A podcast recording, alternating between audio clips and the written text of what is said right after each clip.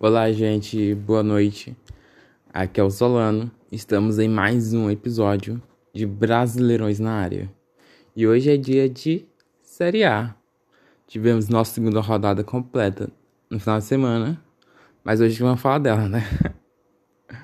A, a terceira rodada só começa a partir do sábado com o clássico, Palmeiras e Corinthians sendo o primeiro jogo da rodada junto com Santos e Juventude.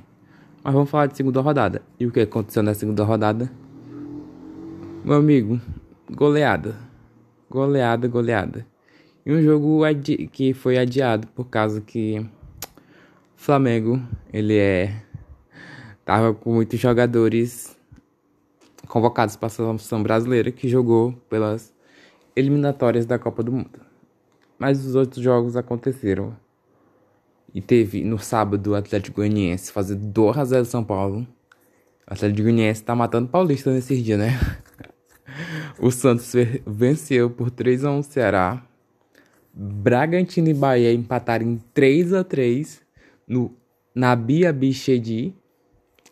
No falando de jogos de domingo, o Fluminense ganhou de 1 a 0 do Cuiabá. O Corinthians venceu o América Mineiro por 1 a 0 no Independência. E goleada. Fortaleza 5 a 1 no Internacional. Isso mesmo, galera. 5 a 1 no Internacional. Foi pouco. O Palmeiras fez 3 a 1 na Chapecoense. Chapecoense tomando muito gol nesse início de Brasileirão. Juventude dentro de casa perdeu de 3 a 0 para o Atlético Paranaense. Juventude e o Cuiabá e Chapecoense e América Mineiro, os quatro equipes que subiram aí, né? Vão ter que melhorar. Que, que não é bagunça não, seria. Se você não ganhar jogo, você vai rebaixar. Ainda mais dentro de casa. Falo isso sobre o América Mineiro, perdeu nessa rodada dentro de casa. Chapecoense perdeu a rodada passada dentro de casa. 3 a 0 também. Juventude perdeu nessa. Tem que ganhar dentro de casa. Dentro de casa é vitória. Ganhar 3 pontos. No mínimo um ponto. Pra ir curando gordurinha. E o último jogo da rodada foi o Sport, que perdeu dentro de casa Atlético Mineiro, 1 a 0 Teve muitas vitórias fora de casa nessas duas primeiras rodadas, né? Acho que na primeira rodada teve mais vitórias fora de casa. Ou nem tanto, é só uma impressão mesmo. Interessante, né? E a classificação, como falei, Grêmio e Flamengo foi adiado.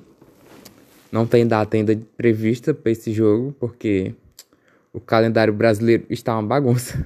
Desde a pandemia que começou ano passado, e o calendário continua bagunça porque tem muito futebol, muito jogo, né? E ainda vai ter a Copa América nesse mês de junho, julho, no Brasil. Então vai bagunçar muito rodada aí, né? Mas já tem até jogo adiado da próxima rodada. Cuiabá Fluminense vai ser adiado por causa que vai ter jogo da Copa América na, na Arena Pantanal. E não tem outro lugar para o Cuiabá mandar jogo, né? Estádio bom pra Série A. Lugar tem, só não é no nível Série A, né? E a classificação, como é que ela ficou?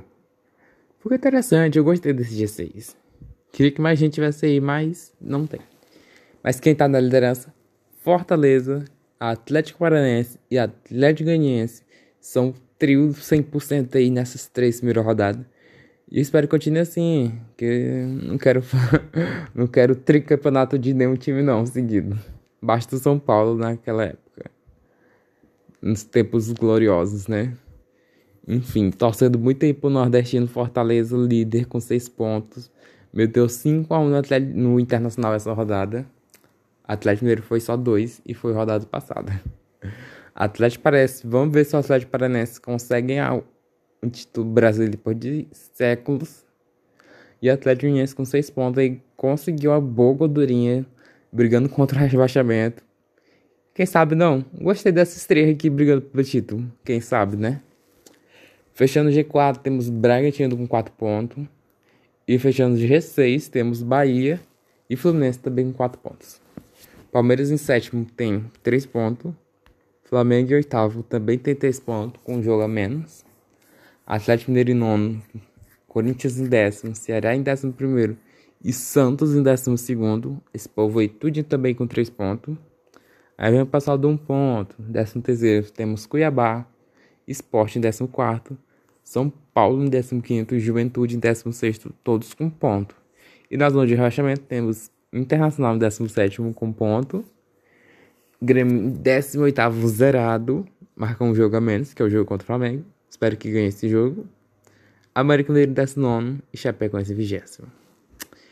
Chapecoense, atual campeão da Série B, em vigésimo lugar.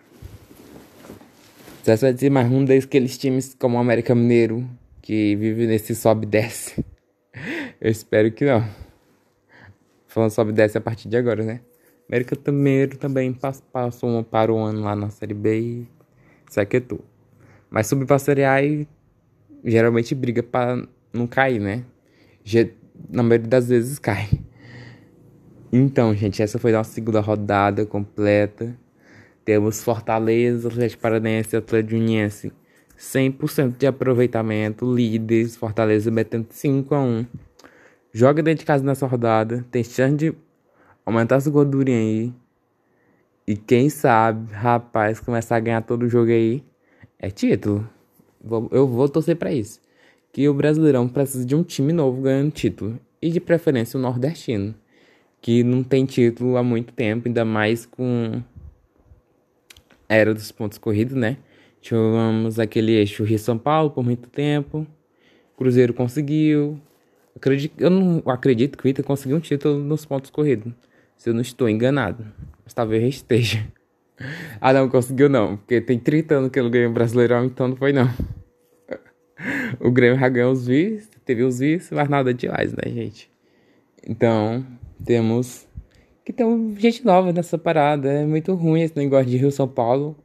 Cruzeiro de vez em quando, mas Cruzeiro tá até na Série B. Não sei nem se volta um dia, porque time tá indo de mal a pior. E vamos ver o que acontece. Esse episódio falei muito, né? De Série A, de como estão os times. O que, que esperar desses times que subiram. O que, que esperar da liderança. Então, gente, esse foi o episódio. Falamos muito. E muito obrigado por acompanhar mais esse episódio. Tchau, gente, e até a próxima.